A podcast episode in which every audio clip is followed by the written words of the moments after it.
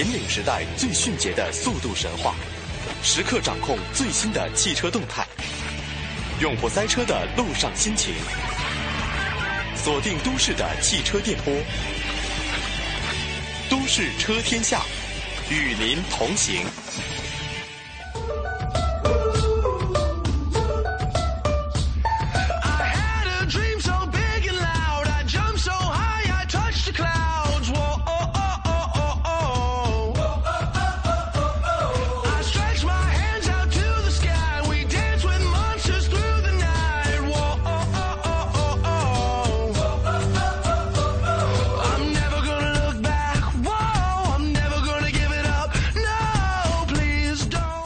时间呢九点零三分，欢迎您继续锁定中央人民广播电台华夏之声的《都市车天下》。大家好，我是大为，各位好，我是阳光。嗯，今天呢又有很多的新闻跟大家来分享，而且有很多趣闻、车坛的趣闻跟大家一起来分享。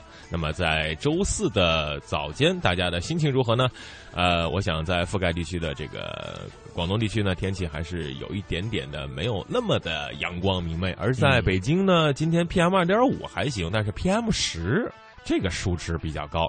换句话说啊，通用的说法就是可能这个沙尘会比较多一点，天气比较黄一些，嗯、对，不像珠三角地区的那么呃湛蓝的天空啊。对，所以说我们在这儿还是向。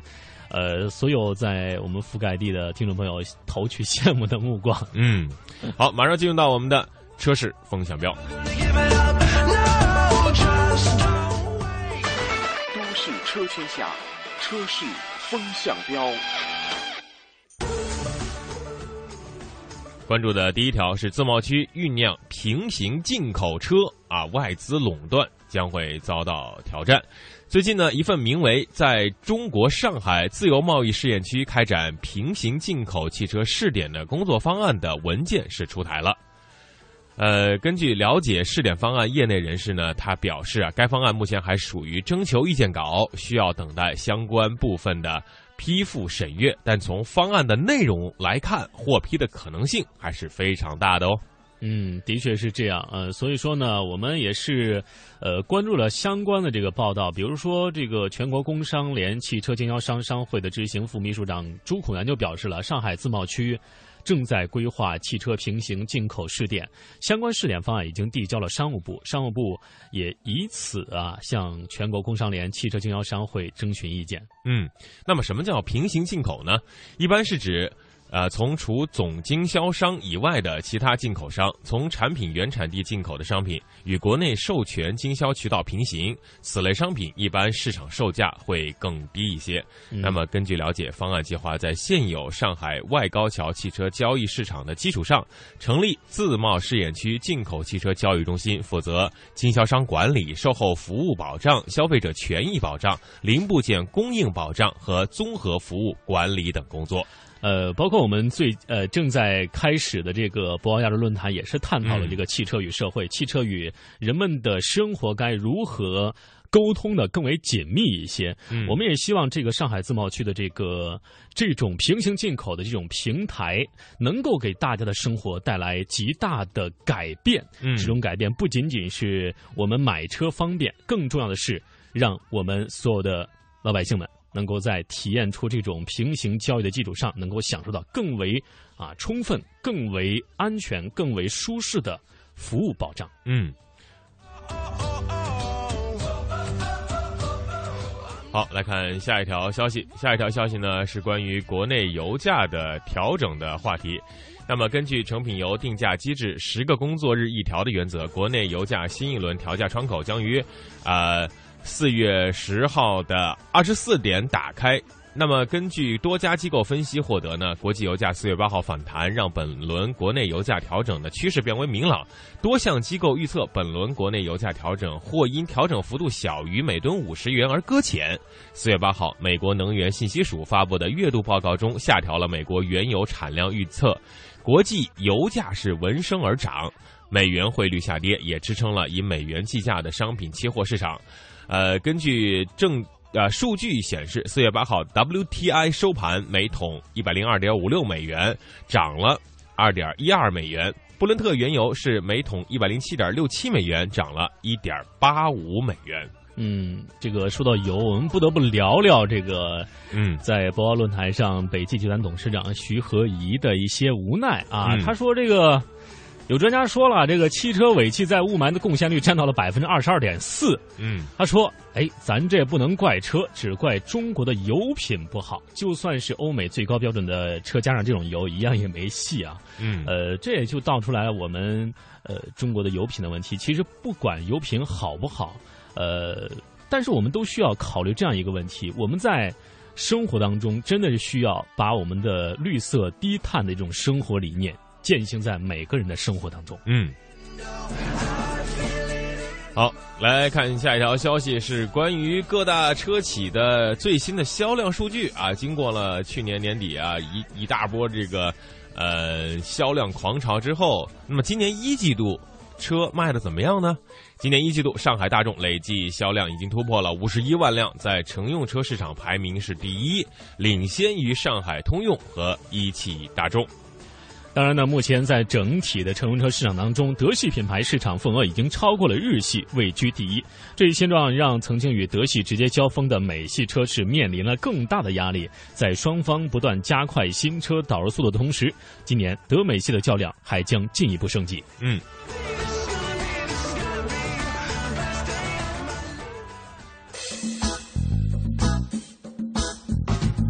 您现在收听的是《华夏之声·都市车天下》，欢迎您继续收听。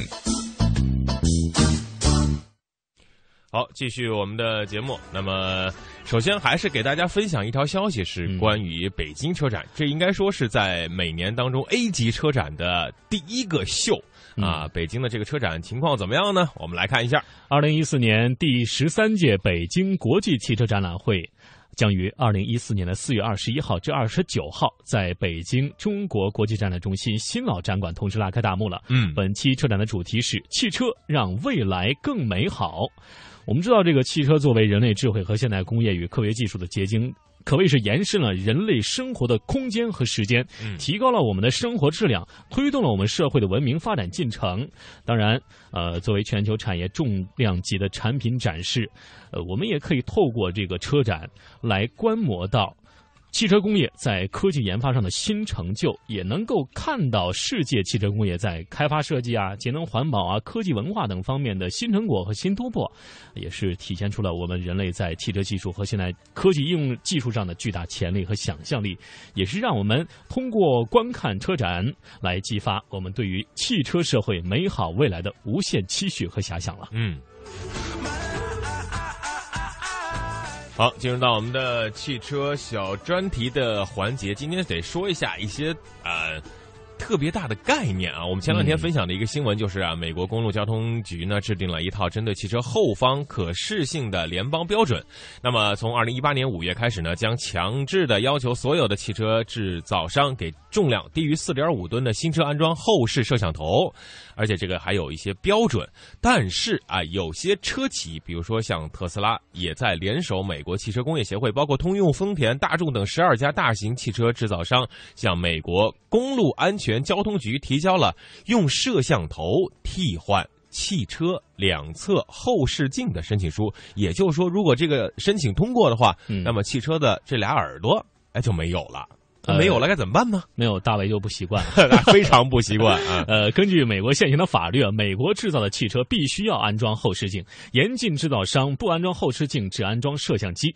那么，针对这条法规呢，特斯拉在请求书中指出了，汽车两侧的后视镜会导致空气动力效率下降，并增加汽车的燃耗。嗯，呃，但是呢，特斯拉的 CEO 两年前就已经开展了用测试摄像头取代汽车后视镜的这种呃大方面的这种普及的活动，嗯、但是却始终未能够改变这样一种情况。因为我是觉得这种大家的一种习惯，嗯，呃，虽然说我们知道科技改变生活，嗯，我们通过这种观察，这种科技给人类带来生活的这种变化，也能够改变我们的这个用车的习惯、驾驶的习惯。但是，呃，这个后视镜，大卫你怎么看？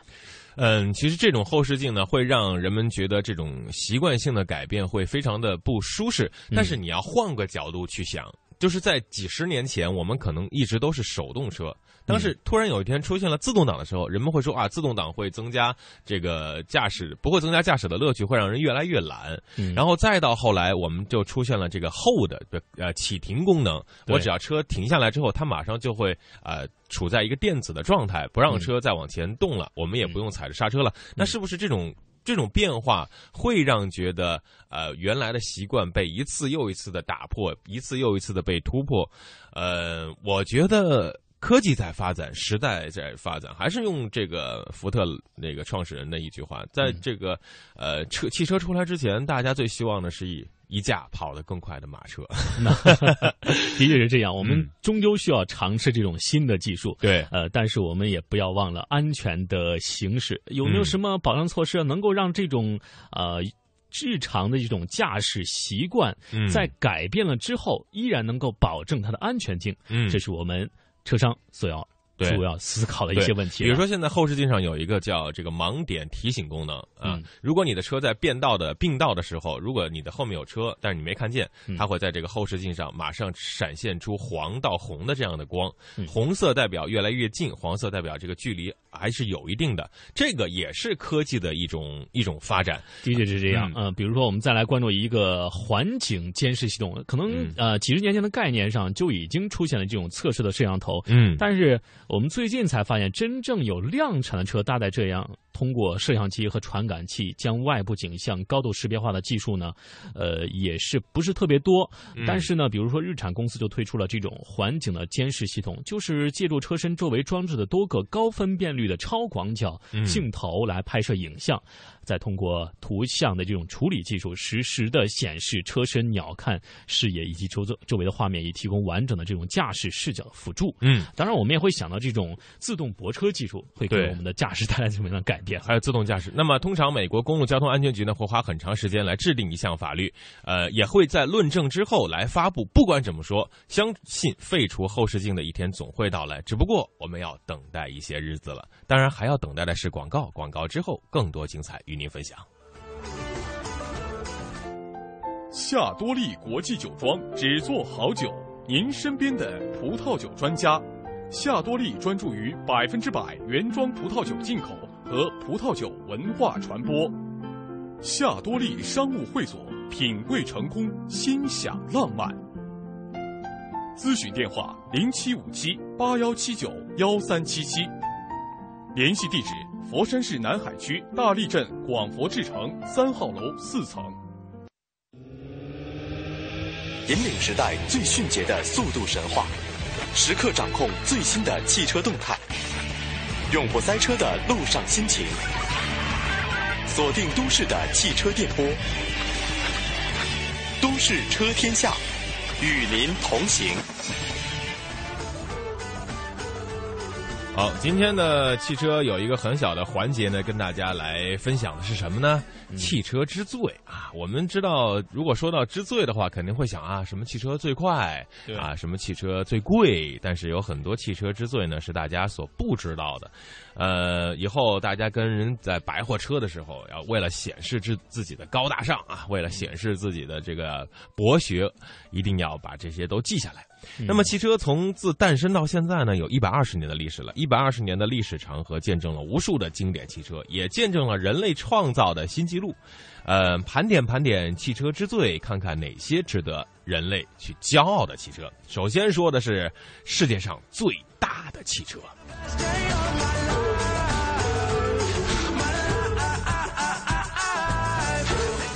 最大的汽车是德国的利勃海尔 T 二八二和卡特皮勒七九七，被认为是现今世界上最大的两款卡车。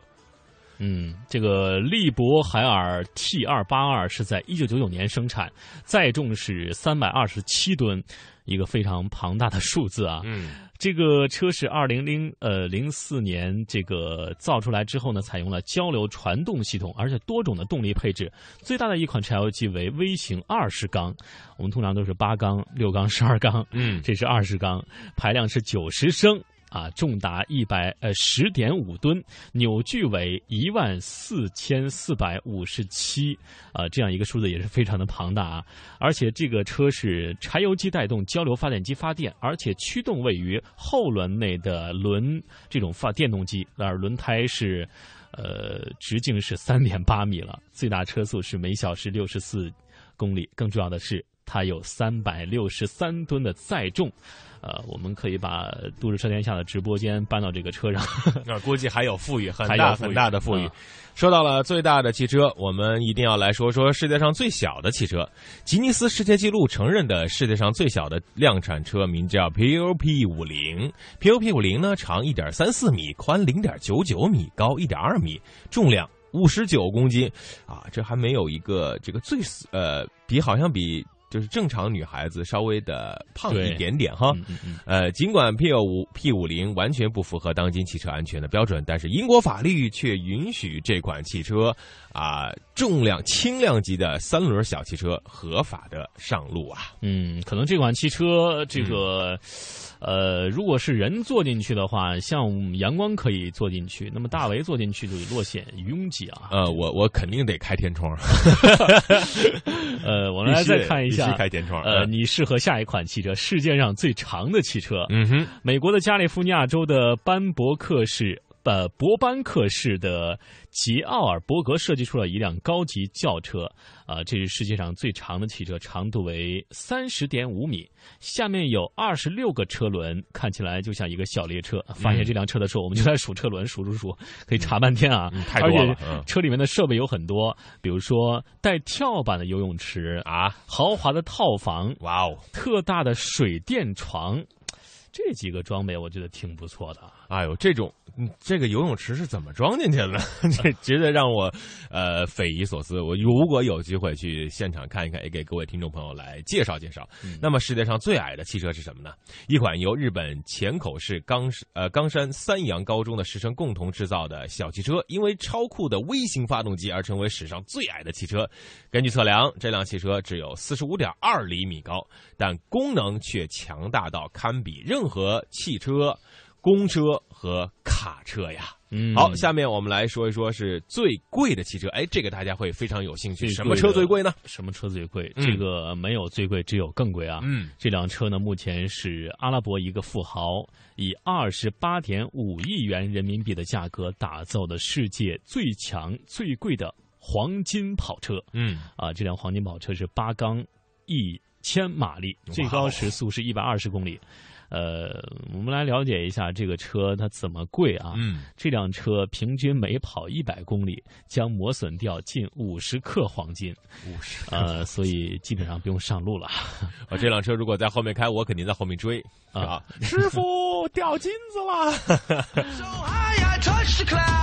好，世界上最便宜的车是啥呢？印度汽车生产厂商于二零一二年发布的新款 R 一六零车型，该车成为世界上最便宜的汽车这个头衔的新的竞争者。R 一六零采用合资车的理念来打造，而实用性方面也做到了绝对精简。啊，二。两点七五二米的车长和一辆普通三轮摩托车尺寸是差不多的，而一米三的宽度更像一辆摩托车靠拢，而长度、宽度都不是很富裕，所以呢，R 一六零拥有高达。一点六五米的车高来保证车内空间，就是宽度不够啊，长度凑啊。不过这样的车车身的数呃数据倒是让人担心，它这个行驶稳定性感觉像一只长颈鹿在地上跑。嗯，搭载了一台二百 CC 的单缸引擎，最大输出功率是十五千瓦。这台引擎呢，只能推动这台重量才啊四百千克的小车达到七十千米每小时的极速。油耗方面，得益于小引擎的使用。呃，R 一六零拥有二点八升每公里的油耗表现，二氧化碳排放量只有六十克每公里，这款车绝对是环保又经济啊！我们再来关注一款最快的车吧。嗯，大家追求快速是大家都梦寐以求的。嗯，但是如果您看到这个世界上最快的车，您会想，这还是汽车吗？这看起来就是一艘急速前进的火箭呢。当然，这款超音速汽车是由1997年曾创造世界纪录的设计者设计的，长是12.8米，重达6.4吨，使用的是涡扇发动机，火箭发动机和活塞发动机组合的超级汽车，啊，这种推力是大约约合每小时四百八十三公里。它就是直接将转化为固液混合的火箭啊，这种超音速汽车可以获得每秒九点八米的驱动力，直到速度达到了每小时一千六百七十八公里的。这样一个速度，当然我们会对比目前最快的布加迪威龙四百多公里的时速，可能连它的零头就达不到。相信人坐上去，我们的推背感就不是推背感了。这个我我估计我坐上去就还没开始我就已经吐了。下了车之后，大为呃头发已经被炸起来了。好，最后来说一说世界上最瘦的车。大家可能还没有见过很瘦很瘦的车，大家都要讲究这个宽度嘛，因为坐的舒适。啊，这是一款车身突破了普通车限度的奇车，它就是 Tango 公司研发的纯电动车 Tango T 六百，提供两人座椅的 T 六百，外观十分奇特，呃，狭长的车型，环保的动力来源。这款车颠覆了人们对车的认识，它活脱脱的用一个。名词来形容就是一只大雪茄。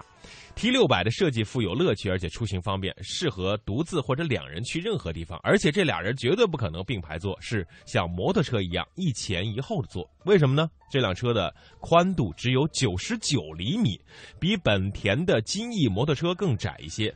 Tango T 六百啊，嗯，驾驶起来非常的安静，听不到半点的声音。它的长度和宽度分别是二点五七米和零点九九米。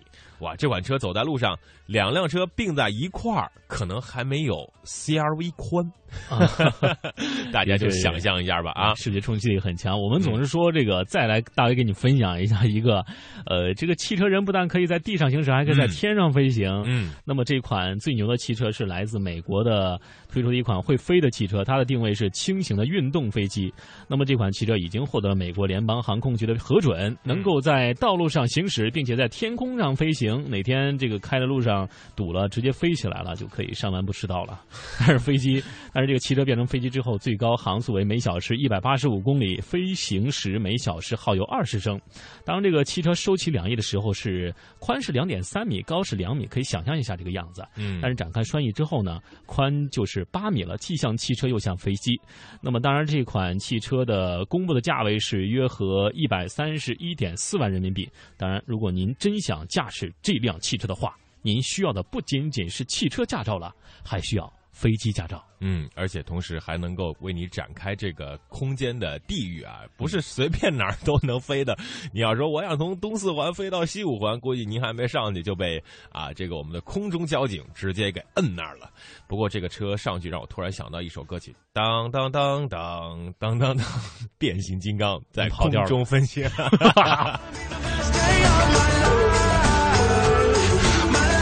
好，再给大家说一个世界上最诡异的汽车吧。那么，在本周举行的三 D 打印展上，各路人马是奇招迭出，连实物都被打出来了。不过，这些创意都被这辆造型十分诡异的三 D 打印福特车给比下去了。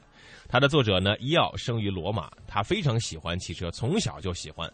他采用一辆经典的福特车和液态金属结合，打造出了这个堪称是世界上最诡异的汽车。将各合金依照它所设计的纹理图案堆砌在这辆福特车身上，设备十分庞大，据说是工业级别的 3D 打印机。但是有一点，这辆车还真是跑不了啊。嗯，好的，再来关注一下这个汽车是经历了一百多年的风风雨雨，这一百多年之间，汽车的地位发生了翻天覆地的变化，成为人们生活当中不可或缺的一个。一个部分了。嗯，我们来关注世界上最早的汽车，在一八八六年，德国人卡尔本茨制造出了世界上第一辆以汽油为动力的三轮汽车。您记住了，这是三轮汽车，并在同年的一月二十九号立案获得了专利。因此，呃，这个一月二十九号就被认定为是世界汽车的诞生日。这辆汽车呢，装有这个单缸二冲程汽油发动机。呃，每小时行走十五公里，因为这个车的前轮较小，后轮较大，而且发动机还是后置发动机啊。嗯，那么动力通过是链和齿轮驱动后轮前进。那么这辆车已经具备了现代汽车的一些基本特点，比如说是电打火、水冷循环呀、钢管车架呀。钢板弹簧悬挂以及后轮驱动、前轮转向和制动手把等等。我们回顾这一百多年的历程，也是感叹科技改变生活。嗯。最后呢，和大家分享三个开车的人。这三个开车人应该说也是在汽车史上的之最了。那么最老的驾驶员是美国加州的罗伊·瑞林，一百零三岁，依然充满活力。曾经在限速八十五点五公里的区间内超速到多少呢？他开到了一百五十三公里每小时。哇！马上被交警按住了，而且这个交警一看到这个这个老人 啊，非常的敬佩他。那么罗伊一直开车到去世，而去世那一天，正好是他一百零五岁的生日。当然呢，最老的这儿还有一个最老的，嗯，著名的百岁这个老人埃迪特·基尔克迈尔。呃，如愿以偿的开上了新车。这位来自于美国加利福尼亚的老太太已经拥有了一百零五岁的高龄，但是最引起外界关注的倒不是长寿，而是因为她在二零一三年一月二十八号再次通过了驾照考试，成为了美国年龄最大的驾驶员。嗯，还有，嗯，驾驶考当中他的这个成绩，而且非常出色的，让许多年轻人都感叹：“哎呦。”真是老当益壮啊！嗯，真是能开车呀。好，最后来分享的是最多的罚款单啊！每个人如果拿到罚单会非常的崩溃。但是美国纽约的塞瓦马图斯，在一九八五年到一九八八年三年之间，共获得了两千八百九十九张罚款单，总共是十五万美元。他把车用十九年，呃，十九年地址登记，取得了三十六个不同的牌照。在警方要罚款的时候，他。却失踪了。当然，这里还有一个英国最老司机，八十八年驾龄，从未违章。这位一百零五岁的哈里，十七岁时就已经拿到了驾照了。自从那天起，他就与汽车为伴。那么，对于这位最老的司机，啊，我们只能向他表示钦佩，嗯，表示仰慕。这只能是望其项背了。估计咱们所有的开车朋友都做不到，这一辈子开车都没有一张罚单。好的，这首好听的歌曲《You Are the Best Man》送给大家。一会儿是广告，广告之后不要走开，马上回来。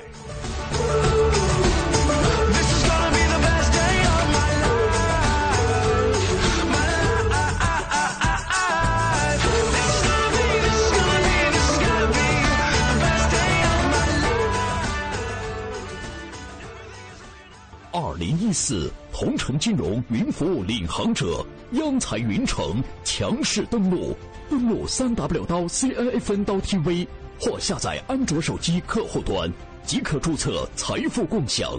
这里有权威专业的投资机构，这里有热门抢手的理财产品，这里应有尽有。入驻央财云城，共创财富未来。央财云城，指尖上的金矿。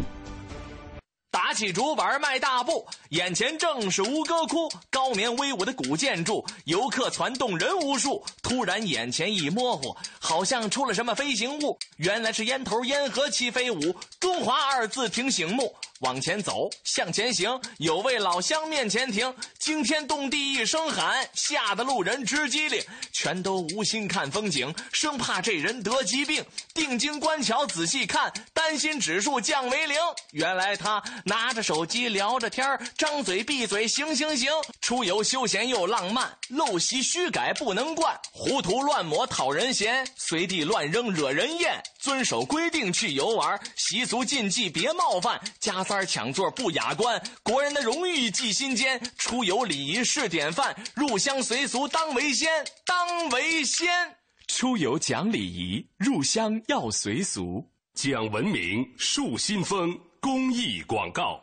我要让全世界都能听见我的歌声。我们想为小朋友开设冰上芭蕾课。我想给失独老人一个温暖的家。我们要组建自己的话剧社。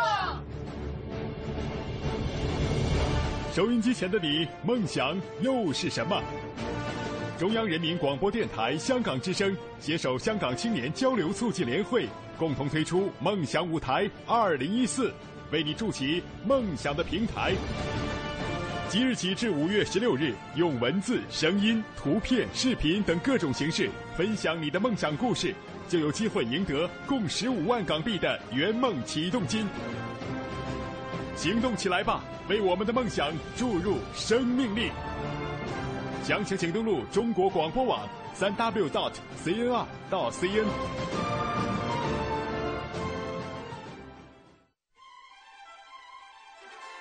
生命总在不经意间转向下一个街角，机遇擦燃青春，点亮整个梦想天空。我们在寻找这样的你，热爱主持，充满能量，与众不同。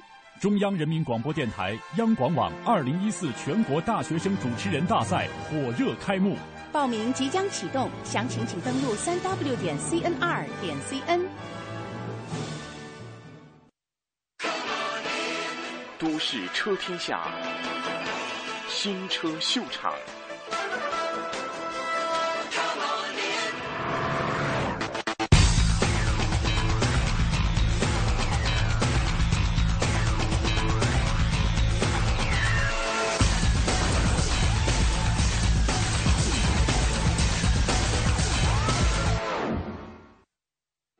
各位网友，大家好。很多汽车迷呢都喜欢将大众的爱好者称为神车党，而如今神车家族的中坚力量高尔夫已经在中国上市了它的第七代车型，而它的表现究竟如何？我们来到了它的老家广东佛山一探究竟。从高尔夫六面世到现在，不过四五年的时间，大众却毫不犹豫地将它全新换代，而并非中期改款。第七代高尔夫应运而生。它的大灯灯组变得更细更精悍，车身变得更扁更宽，侧面看上去身段也更加修长。另外，即便是这台顶配版本，也只是十六寸的轮毂，视觉效果相当一般。至于内部的变化，高尔夫七采用了全新的 MQB 模块化平台，更轻量化的结构，换装了 EA 二幺幺系列发动机，后悬架也改成了饱受争议的非独立扭转梁的形式。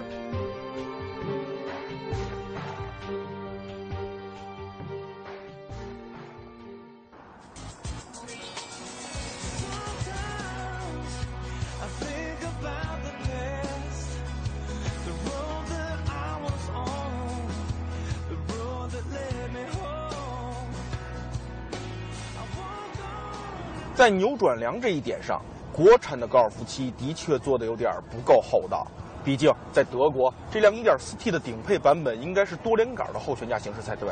而且在车内空间上，它也并没有因为扭转梁的缘故而多出什么实惠。实际感受呢，从驾驶员的角度来讲，我觉得很不错，因为它的整个车身的悬架呢，感觉挺紧绷的，对车身的支撑相当到位，所以开起来比较富有这种驾驶乐趣。但是从舒适性的角度，特别是后排乘客的舒适性角度来说，我觉得就不能令人满意了。从结构上来看，高尔夫七的这个后悬架的横梁呢是远离后轮轴线的结构，所以它按理应该是更偏向于舒适性才对。但或许是因为它弹簧还有减震器阻尼调教偏向于硬朗的缘故，整个的车身的后部呢，这种颠簸感会比较强烈。呃，特别是在这经过。连续的大幅度的减速带的时候，就那种当当当当当当当这种的减速带的时候，前轮过的时候感觉还不错，但是后轮过的时候会常常让我震的有点脑仁发疼。它的后悬架的颠簸并不明显，但是呢，过滤的却是相当的生硬，就像是一颗铅球坠在地上，没有弹跳，但是却很生硬。然后再来说说全新的 1.4T 发动机。这次它分成了低功率和高功率两个版本，低功率的数值呢跟之前的老款 1.4T 的高尔夫呢，呃相差无几，而高功率版本就是我现在驾驶这辆旗舰版本上搭载的发动机呢，最大功率150马力，最大扭矩250牛米，真的是相当的不错。而在我们最近的一次实测上，在 DSG 无法弹射起步的情况下，它依然取得了八秒整的零到一百公里每小时加速成绩。所以从数据来看，这台 1.4T 高功率的发动机呢，真的是相当惊人，跟进口的 1.4T 机械涡轮双增压的呃高尔夫和尚酷处于同一水平线上。账面数据出色，实测成绩惊人。无论怎么看，这台 1.4T EA211 的高功率版本都是一副三好学生的模样。但我要说，它实际开起来的感受却并没有那么大的提升。在两千多转以后的中高转速区间，这台发动机的动力输出真的是相当的不错。呃，在城里超车，即便是暴力一点，两千五百转也能解决问题了。所以它的这种中后段动力输出呢，我觉得跟 2.0T 的迈腾都是不相上下。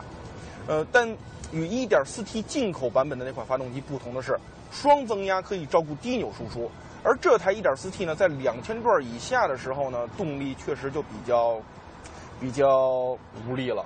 所以在起步以及城市里跟车的时候，就会比较影响心情。它的油门踏板调教的也是德系一贯的不那么敏感，这也在侧面加重了这种现象。而这台七速 DSG 在低档位轻微顿挫的现象也没有任何的改善。所以，尽管这台发动机有着不错的爆发力和中后段很棒的输出，但对于日常行驶更重要的动力线性这一点，它相比于老款真的没有什么进步。至于刹车踏板的脚感，还有方向盘的手感。和老款相比，并没有什么变化，一样都属于比较优秀的范畴。尤其是方向盘的转向质感，同样是电动助力转向，大众做的一向要比奥迪更加真实一些。隔音水平也同样没给我留下什么好或者不好的印象，路噪、风噪、发动机噪音，主观来说都属于同级别中等偏上的水准，不惊不喜。第七代高尔夫还全系标配了 XDS 电子差速锁。这玩意儿算是 ESC 功能的一种延伸，通过对单侧车轮的制动来模拟限滑差速器的功能。驾驶部分呢，大概就说到这里了。接下来我们再看看高尔夫七新增的一些配置。首先呢，这个方向盘上的功能键多了很多，像以前的导航的拨杆呢，就完全集中到了这里。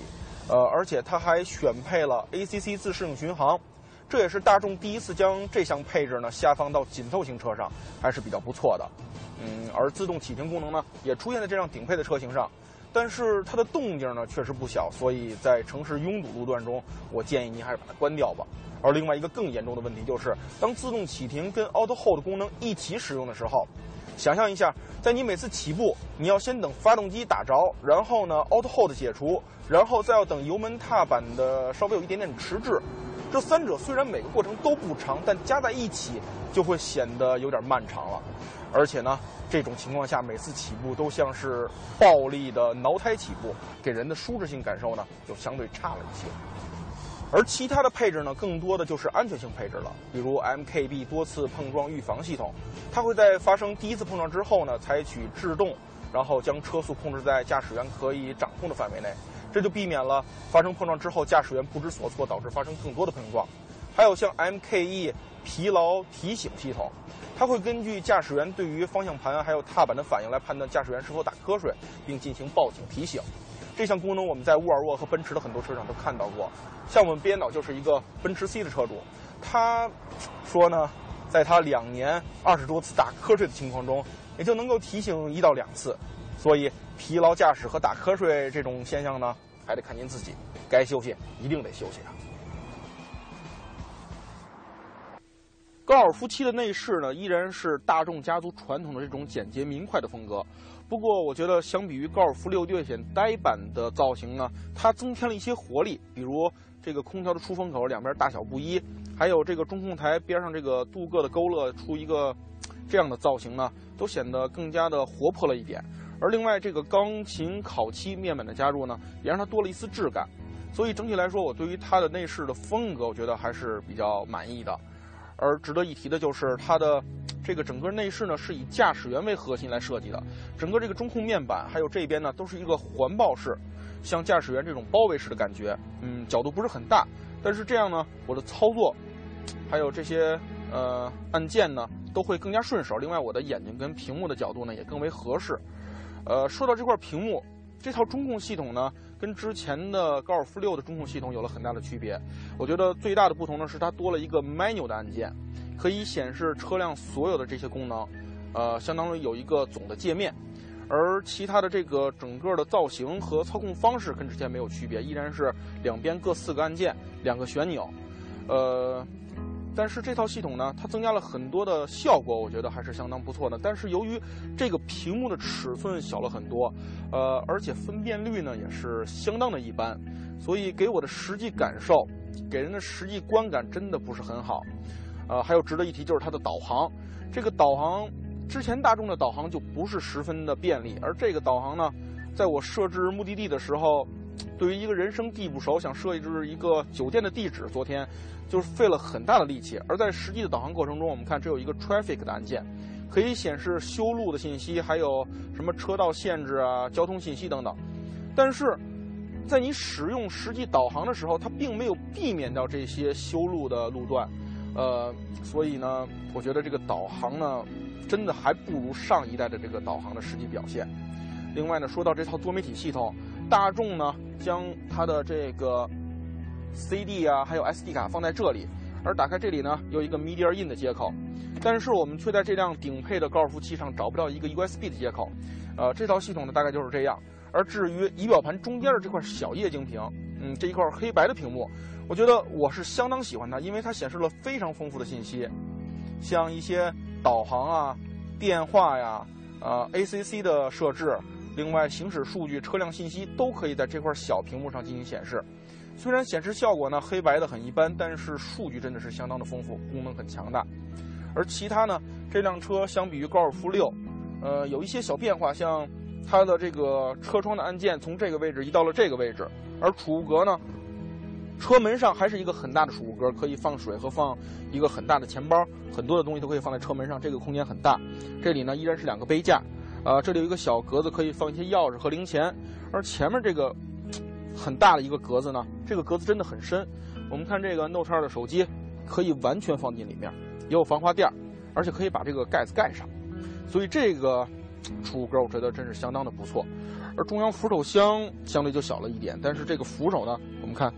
它可以前后移动，可以分级的升降，所以无论是什么样身材的朋友呢，都可以找到一个很好的位置来垫住你的这个胳膊，所以这个做的相当人性化，很不错。嗯，我们再来看一下这个天窗，天窗的面积真的是很大，而且呢，它也可以打开，但是打开的实际面积并不是很理想。但我说的重点呢是这个这个隔板，我们看这个隔板真的很薄，所以它并不能完全的隔绝阳光。呃，在夏天很热的时候呢，阳光恐怕就能够更多的射进车内。如果我们不喜欢阳光的话，恐怕就会成为一个问题。我觉得不如厚一点的硬质隔板会更加理想。前排大概就是这样，我们到后排看一下空间表现。作为一辆紧凑型车，它的后排自然没有什么太多的配置可言，空间才是我们最关心的。高尔夫七相比于高尔夫六呢，在车长和轴距方面都有一个接近于六十毫米的增长。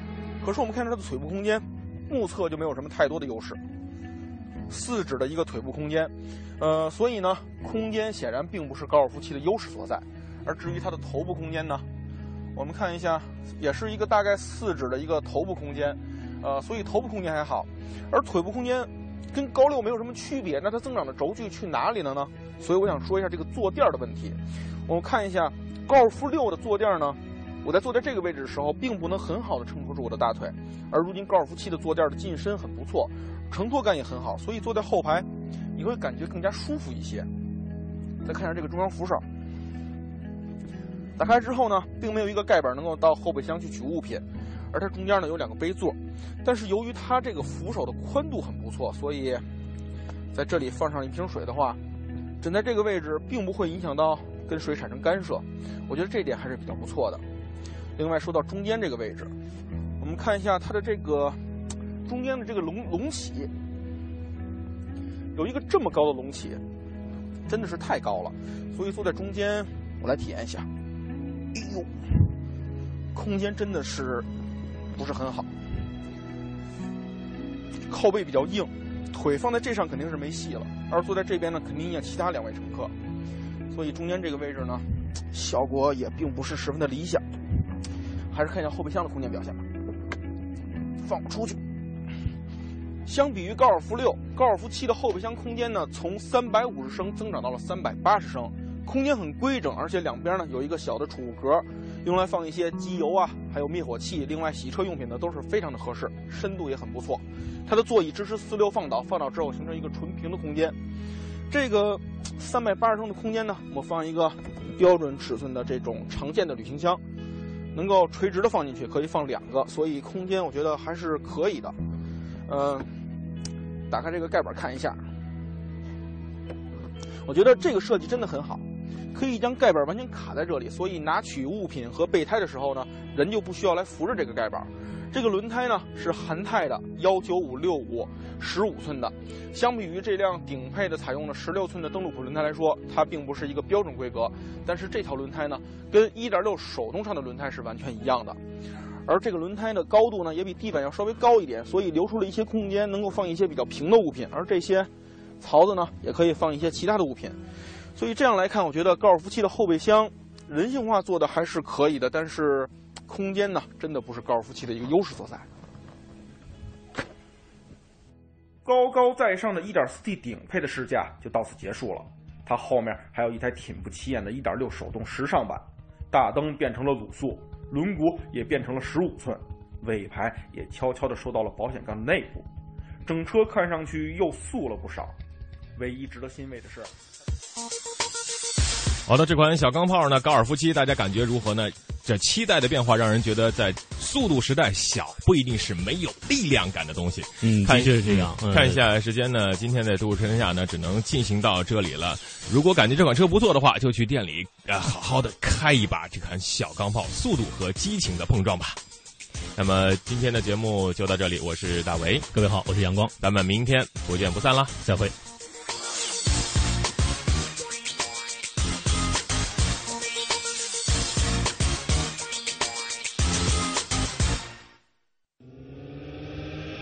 引领时代最迅捷的速度神话，时刻掌控最新的汽车动态，永不塞车的路上心情，锁定都市的汽车电波，都市车天下，与您同行。